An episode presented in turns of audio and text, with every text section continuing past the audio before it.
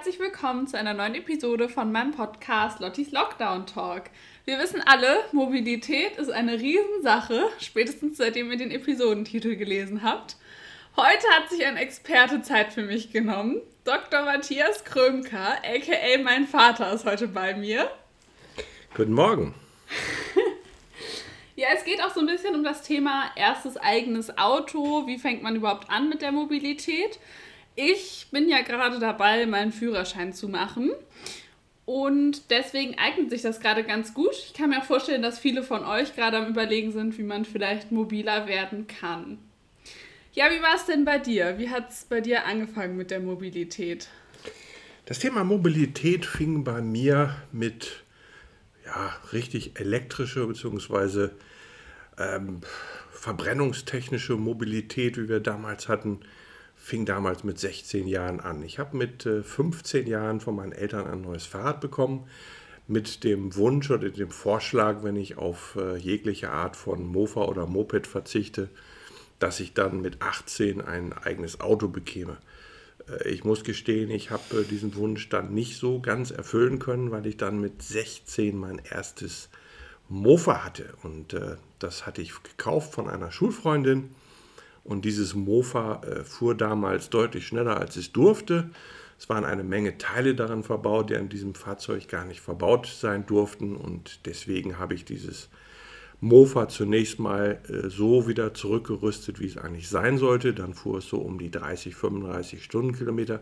Das war mir dann über die Zeit wieder ein bisschen zu langsam, sodass ich dann am Ende so wieder so eine Geschwindigkeit von 50, 55 erreicht habe durch so ein paar geschickte Modifikationen. Das war eine ganz tolle Zeit und die möchte ich auch so nicht wieder vermissen. Mhm. War dir das dann ein Vorteil, als es in Richtung Führerschein ging?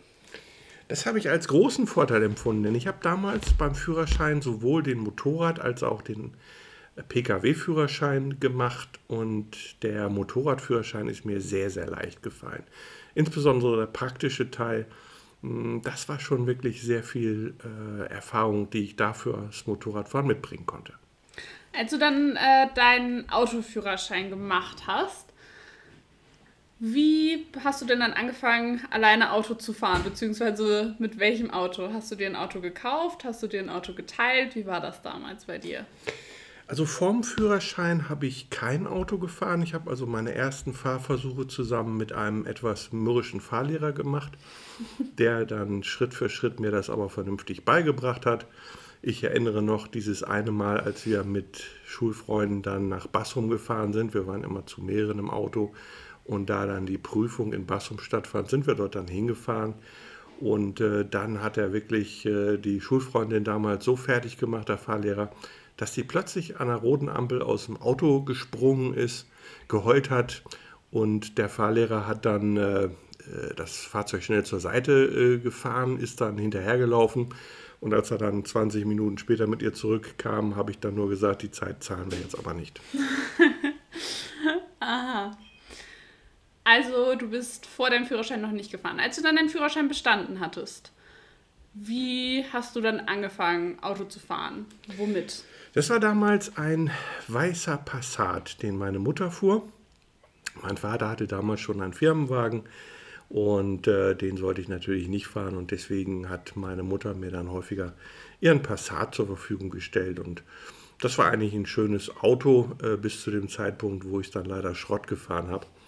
Ich weiß noch, da konnte ich eigentlich auch gar nicht so richtig für. Es war an einer Kreuzung, wo man links abbiegen durfte und ich habe mich brav auf der Linksabbiegerspur eingeordnet, schaue in den Rückspiegel und sehe einen großen LKW kommen. Und denke so, wie kommt er jetzt eigentlich an mir vorbei? Das ist doch sehr eng. Er kam immer dichter und dichter und irgendwann habe ich kapiert, dass er gar nicht mehr an mir vorbeikam, sondern mich voll erwischt hat. Und äh, die Polizei oder gegenüber der Polizei hat er damals dann zugegeben, dass er wohl geschlafen hatte. Es war nicht meine Schuld, aber meine Mutter war jetzt auch nicht überglücklich. Also sie war natürlich, meine Eltern waren natürlich sehr glücklich, dass mir nichts passiert war. Aber mit dem Auto waren sie jetzt auch nicht so glücklich, dass das Schrott war. Und es kamen dann auch so Fragen auf, ob man da unbedingt hätte links abbiegen müssen. Ja, muss ich zugeben, hätte man vielleicht nicht unbedingt machen müssen.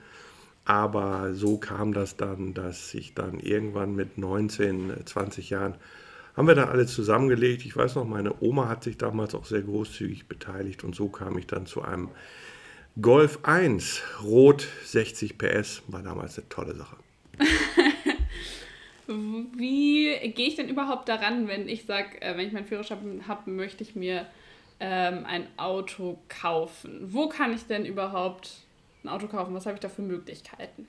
Ich würde vielleicht zunächst mal überlegen, was ich denn überhaupt äh, bereit oder in der Lage bin, für so ein Fahrzeug auszugeben. Man muss ja sagen, äh, dein Opa hat immer so schön gesagt, Auto fängt mit Au an, das heißt mit großen Kosten. Und äh, man muss sich darüber im Klaren sein, so ein Auto kostet ja nicht nur Anschaffung, sondern kostet ja auch Unterhalt. Also sprich, ich muss dafür äh, Steuer bezahlen, ich muss dafür eine Versicherung abschließen, ich muss auf jeden Fall eine Kaskoversicherung haben, mit der Schäden, die ich selbst bei anderen verursache, abgedeckt sind, beziehungsweise vielleicht sogar, wenn das Fahrzeug neuer ist, eine Vollkaskoversicherung, die sogar Schäden an meinem eigenen Auto versichert, die ich damit anstelle. Äh, ich muss mal überlegen, ob ich vielleicht noch eine Diebstahlversicherung haben möchte. Ich muss das Auto regelmäßig betanken, also ich habe Benzin- oder Dieselkosten. Äh, ich habe hin und wieder eine Wartung, vielleicht sogar Reparaturen. Also ein Auto ist eine sehr teure Sache. Das sind realistisch so um die 1000 bis 2000 Euro, die man in so ein Auto pro Jahr investieren muss. Hm, je nachdem, wie weit man natürlich auch fährt und wie oft man fährt. Aber das sind alles Dinge, die sollte man sich vorab mal zusammenrechnen. Ja, und dann äh, ist natürlich die Frage, was kann ich denn für so ein neues Auto ausgeben? Früher gab es so eine Daumenrechnung, die sagte so, Mensch, ich muss für ein Auto, was noch ein Jahr TÜV hat, vielleicht noch mal kurz so der Begriff TÜV. TÜV ist ja in Deutschland Technischer Überwachungsverein. Das ist also ein Regularium in Deutschland, wo ich mit einem Gebrauchtfahrzeug alle zwei Jahre erscheinen muss. Bei einem Neuwagen ist es nach drei Jahren der Fall. Und äh, da wird dann das komplette Auto durchgetestet und dann wird die Fahrtüchtigkeit und die Sicherheit des Fahrzeugs festgestellt. Angefangen von der Beleuchtung über Bremsen, über Stabilität, Robustheit der tragenden Teile. Das ist alles, was der TÜV dann so äh, alle zwei Jahre überprüft. Und man hat früher gesagt, ein Jahr TÜV, ein Auto, was noch ein Jahr TÜV hat, kostet um die 1000 Euro. Und wenn das Auto noch zwei Jahre TÜV hat, kostet es so 2000 Euro. Und ich glaube, diese Regel passt immer noch. Und so würde ich mich da erstmal orientieren. Das heißt, was für ein Budget habe ich eigentlich zur Verfügung? Und dann gibt es grundsätzlich fünf Möglichkeiten, wo ich so ein Auto kaufen kann. Äh, die erste Möglichkeit ist ein Vertragshändler mhm. von gängigen äh, Autofabrikaten, ob es jetzt VW, Audi oder ob das ein Opel ist, ein BMW, Mercedes, was auch immer, ein äh, Hyundai, Toyota, da gibt es ja sehr viele Marken und die haben natürlich Autohäuser, wo diese Autos zum einen verkauft, zum anderen gewartet werden und dort bekommt man nicht nur Neuwagen, sondern auch Gebrauchtwagen. Das ist sicherlich eine sehr äh, gute Möglichkeit, ein Auto zu kaufen, ist nur ein Nachteil. Diese Autos sind dort sehr teuer.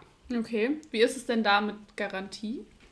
Grundsätzlich, wenn ich ein Auto von einem gewerblichen Händler kaufe, bekomme ich eine zweijährige Garantie. Diese Garantie beim Auto erstreckt sich auf Mängel, aber nicht auf Verschleiß.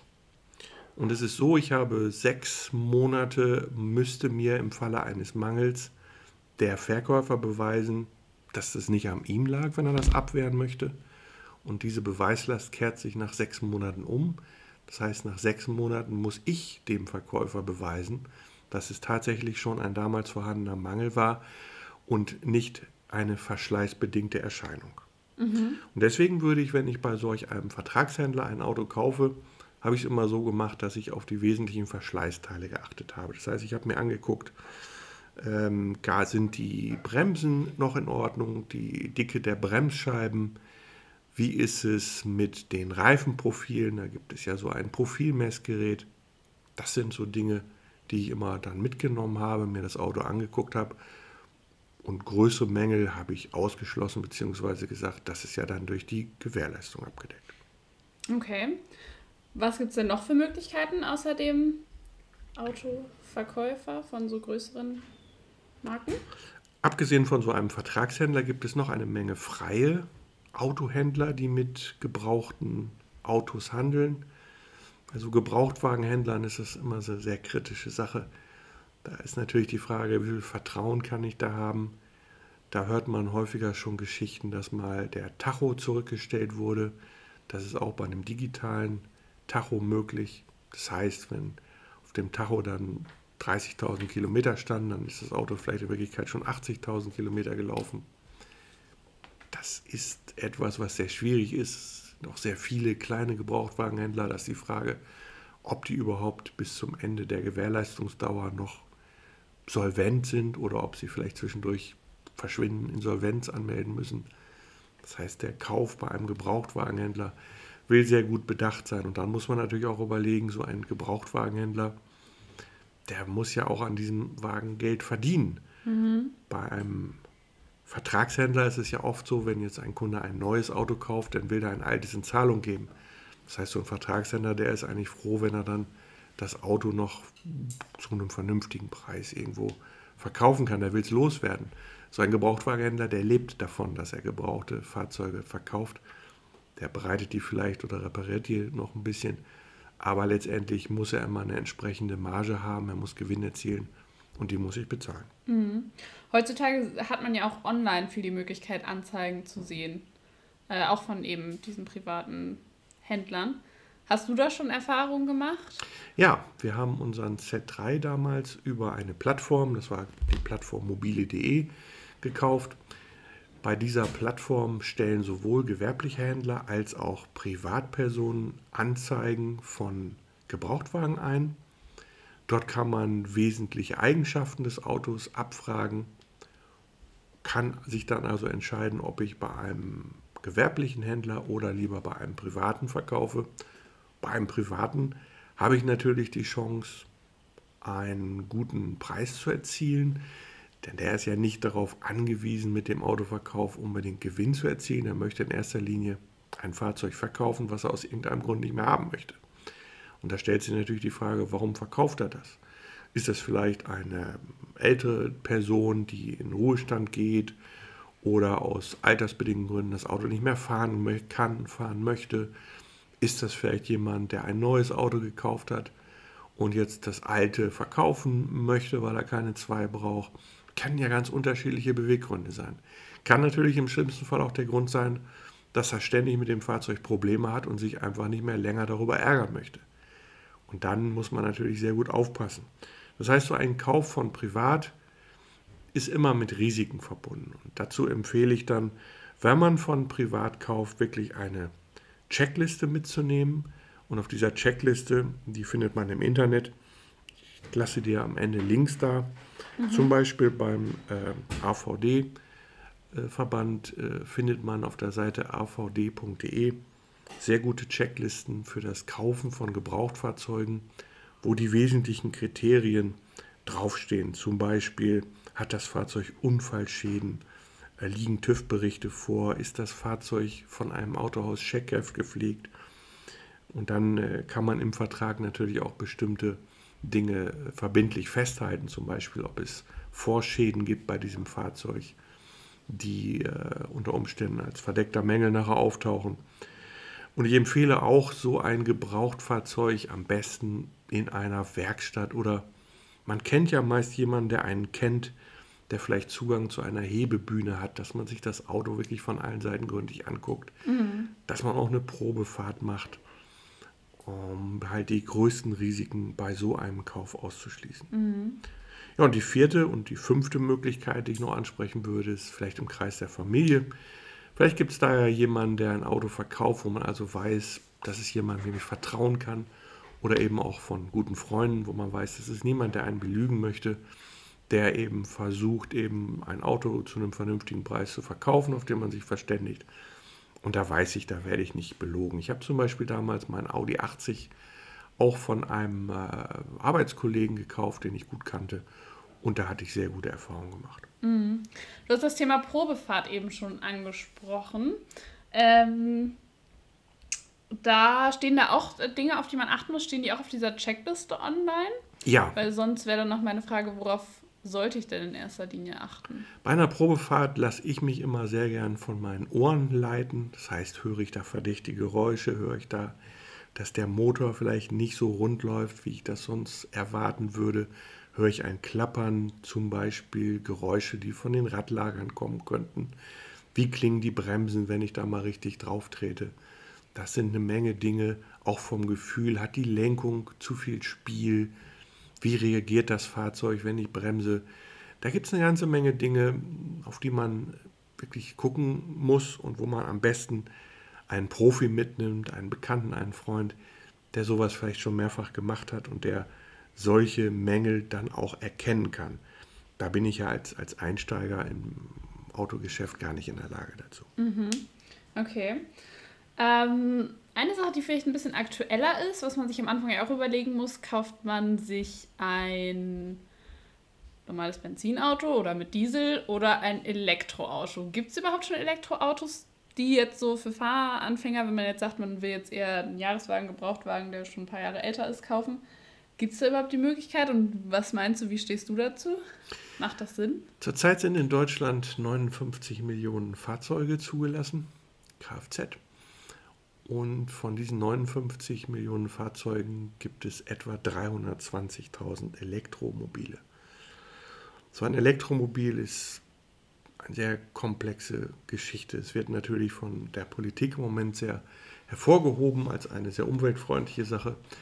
Da ist aber eine ganzheitliche Betrachtung oftmals außer Acht gelassen, nämlich so eine Autobatterie, die besteht aus vielen kleinen Zellen, sind so um die 5.000 bis 6.000 als Beispiel bei einer klassischen Autobatterie. Und diese Zellen sind, muss man sich vorstellen, jede einzelne wie eine Plastiktüte, in der eine unheimlich giftige, aggressive Flüssigkeit, eine Säure hineingefüllt wurde. Und da ist zum einen die Herstellung schon ein unheimlich umweltfeindlicher Prozess, kommen meist aus Asien, meist aus China. Und es ist auch nicht so richtig klar, was später mal mit dieser Batterie passiert, wer die eigentlich entsorgt. Das heißt, wenn man sagt, Mensch, schön, das ist emissionsfreier Betrieb des Autos, emissionsfreies Fahren, insbesondere kein Kohlendioxidausstoß, dann muss man natürlich sich sagen, gut, dieser Ausstoß ist an anderer Stelle, zum Beispiel bei der Herstellung oder später auch bei der Lagerung oder Zerlegung nochmal gesondert zu betrachten. Das heißt, so umweltfreundlich sind diese Elektroautos aufgrund dieser Batterietechnik gar nicht. Dazu kommt, dass diese Batterie sehr stark altert. Man sagt, gute Batterien sollen etwa nach acht Jahren noch 60 bis 80 Prozent ihrer Kapazität haben. Da kann man also schon noch eine Zeit lang mitfahren. Aber Fakt ist, dass der Wertverlust bei einem solchen Elektroauto sehr, sehr hoch ist. Äh, ich muss mir auch überlegen, wo will ich eigentlich so ein Auto dann betanken. Äh, es macht vielleicht Sinn, wenn ich so einen Wagen als, als Zweitwagen zum Beispiel jetzt fahre für Strecken, die sehr kurz sind. Denn unterwegs zu tanken wird heute schon bei einer Flotte von 300.000 Autos sehr schwierig. Es ist oft so, dass man so eine Elektrotankstelle anfährt und dann feststellt, dass die Tanksäulen entweder nicht funktionieren oder mit einem Bezahlsystem versehen sind, auf das ich keinen Zugriff habe. Oder dass da schon andere Leute stehen oder vielleicht sogar zwei, drei Autos vor mir in der Schlange, sodass ich sehr lange warten muss, bis ich überhaupt drankomme. Und dann muss ich natürlich noch mal eine gewisse Zeit, mindestens, glaube ich, 20 Minuten bis eine halbe Stunde, da stehen, um überhaupt einen Teil der Ladung wieder aufzufüllen. Das ist also sehr schwierig und dadurch, dass in nächster Zeit wahrscheinlich sehr viele Elektrofahrzeuge auf den Markt kommen, aber die Infrastruktur nicht im gleichen Maße ausgebaut wird, wird, wird sich diese Situation noch deutlich verschlechtern. Mhm. Ich muss mir darüber im Klaren sein, dass ich mit so einem Elektrofahrzeug, je nachdem, was ich jetzt kaufe, aber wenn das ein günstiges, bezahlbar ist, bezahlbares Auto ist, vielleicht so in der Polo-Klasse, dann bin ich hier ungefähr bei einer Reichweite von 150 bis 200 Kilometern, die auch noch nach Temperatur schwankt, die natürlich davon abhängt, wie schnell ich fahre. Das heißt, es ist also ein kleiner Kreis. Wenn ich also jetzt auf meinem äh, Dach Photovoltaik habe, kann ich so ein Elektroauto natürlich über meine eigene Photovoltaikanlage gut füllen. Das ist auch ein günstiger Weg, so ein Auto zu fahren. Okay. Ich muss davon ausgehen, dass, ich habe es mal durchgerechnet, dass äh, das Betanken eines solchen Elektroautos teurer ist, als wenn ich heute zumindest, als wenn ich ein Dieselauto betanke, das dann die gleiche Reichweite hat. Und wenn ich unterwegs tanke, kommt dann nochmal ein höherer Satz drauf. Das heißt, wenn ich zu Hause für so eine Kilowattstunde vielleicht 32 Cent pro Kilowattstunde rechne, dann muss ich an so einer Elektrotankstelle zwischen 40 und 50 Cent pro Kilowattstunde bezahlen. Ja, und wenn man weiterrechnen möchte, wenn man so ein Auto beispielsweise mit 120 Stundenkilometer fährt, dann brauche ich pro Stunde ungefähr, je nach Autogröße, 25 bis 30 Kilowatt. Und da kann jetzt jeder anfangen zu rechnen und stellt fest, dass Elektromobilität für den einzelnen Betreiber eine sehr teure Sache sein kann. Also rund um das Thema Elektromobilität ist für mich nicht ganz ausgegoren. Ob ich da dann als Fahreinsteiger vielleicht mit einem kleinen Budget investieren möchte, das muss sich jeder selbst überlegen. Ich kann mir vorstellen, dass ich mit einem konventionellen Antrieb, zum Beispiel einem Dieselantrieb, äh, heute äh, viel günstiger da wegkomme oder es kann auch für kürzere Strecken Benzinfahrzeug sein dass es zumindest für den Betrieb sehr viel günstiger ist und die Gesamtekobilanz, die muss man wirklich mal sorgfältig dagegen stellen, was dann am Ende besser ist. Okay, gut. Zum Schluss äh, würde ich gerne nochmal das Thema ansprechen, andere Möglichkeiten, abgesehen vom Autokauf. Wenn ich jetzt sage, ich habe nicht das Budget dafür oder es lohnt sich nicht für mich, gerade wenn man jetzt noch dabei ist, Abi zu machen und noch nicht weiß, bleibt man überhaupt in seinem Heimatort danach? Ähm, oder brauche ich überhaupt da, wo ich hinziehe, ein Auto? Was habe ich für andere Möglichkeiten? Ich bin ein großer Freund von Elektromobilität, was Fahrräder angeht. Ich finde, so ein Elektrofahrrad kann eine ganz tolle Sache sein. Vielleicht ist so ein Pedelec, was nur 25 Stundenkilometer schnell sein darf, nicht so super spannend, nicht so interessant. Aber wenn ich über so ein E-Bike nachdenke, so ein S-Pedelec nennen die sich, die dürfen ja bis 45 Stundenkilometer schnell sein, die müssen dann auch angemeldet werden. Das kann natürlich eine tolle Sache sein. Da bin ich dann ja schon relativ zügig unterwegs und je nachdem, was ich dann für Reichweiten mm, erzielen muss, wenn ich irgendwie im Umkreis von fünf bis zehn Kilometer unterwegs bin, bin ich meist mit so einem Pedelec viel schneller unterwegs als mit dem Auto. Ich habe nicht das Parkproblem. Es ist viel günstiger in Unterhaltung, im Betrieb. Ja, und das ist etwas, wo ich dann mal drüber nachdenken würde. Na klar, wenn es jetzt regnet, wenn das Wetter schlechter wird, dann ist das nicht so eine tolle Sache. Aber so für die Sommermonate ist es eine super Zeit. Und dann gibt es natürlich als Alternativen so das Carsharing, finde ich ganz tolle Modelle. Das kann ja zum einen, wie ich es vorhin auch beschrieben habe, im Familienkreis stattfinden, dass man also mit einem anderen Familienmitglied, meistens ist es dann wahrscheinlich die Mutter oder der Vater, das Auto mitbenutzen darf. Oder wenn ich Geschwister habe, dass man sagt, Mensch, man teilt sich da ein Auto oder vielleicht sogar mit einem guten Freund, mit einer guten Freundin dass man so ein Auto gemeinsam nutzt, dann äh, halbieren sich die Kosten oder reduzieren sich ja meist deutlich.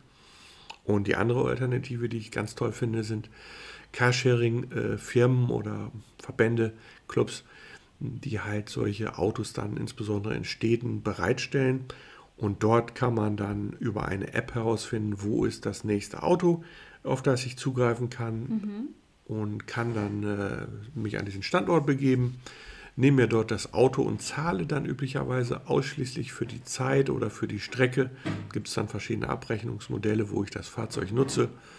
Das ist aus meiner Sicht eine ganz tolle Sache und es ist viel, viel günstiger. Und wenn man mal genau durchrechnet, was ich dann alles spare an Kosten, wenn ich also so ein Carsharing betreibe, glaube ich, ist das, wenn man in der Stadt wohnt, gerade für junge Menschen, ein, ein ganz tolles Modell.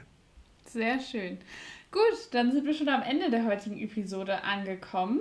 Ich glaube, wir haben ein bisschen informative Infos gegeben zum Thema erster Autokauf. Was muss ich wissen? Oder auch andere Möglichkeiten. Die Links dazu, die wir vorhin angesprochen haben, zum Beispiel zu der Checkliste, gebe ich euch auf jeden Fall nochmal in die Infobox bzw. Äh, Informationsbeschreibung, Podcast-Beschreibung. Ähm, wenn ihr auf die Episode klickt, kommt ihr dann zu den Infos dazu. Ähm, ansonsten sage ich sie euch auch nochmal an. Zum einen ist das allianzdirekt.de und www.adrc.de oder www.avd.de. Das war's für heute. Danke, dass du da warst. Wir sehen uns nächste Woche wieder, beziehungsweise hören uns hier wieder. Bis dahin, tschüss. Vielen Dank für die Einladung. Gerne.